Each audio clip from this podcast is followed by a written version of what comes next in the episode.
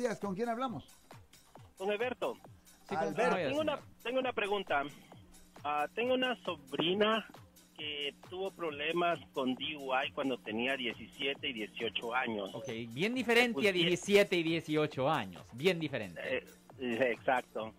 Pero fueron seguiditos ahí Sí. entre, entre el 17 y el 18. O sea que tuvo, tuvo dos, Ah. dos, perdón, ¿tuvo dos problemas o...? Dos problemas Dos. separados de conducir bajo la influencia. ¿Is that what he said? Dos, Vámonos. dos, dos, Qué dos. bárbara. Ajá, Ajá. ajá.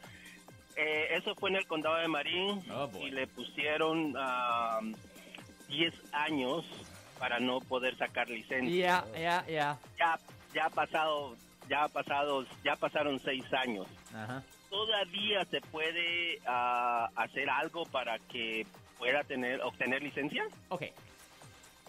La pregunta que yo tengo es si fue la corte que ordenó que no pudiera tener licencia o si fue el departamento de motor vehículo. Porque lo que pasa en la corte es separado e independiente a lo que pasa con el departamento de motor vehículo. Mm, Es muy importante. Ahora, si la corte lo ordenó, es probable que se pueda poner el caso en el calendario para pedir ciertas modificaciones de sentencia. Pero, si fue el departamento de motor vehículos que ordenó esto, va a ser necesario pedir una audiencia administrativa con el Departamento de Acciones Mandatorias en Sacramento, con el DMV, el Departamento de Motor Vehículos, para ver si ellos pudieran reconsiderar la posición que tenían antes. No, ok.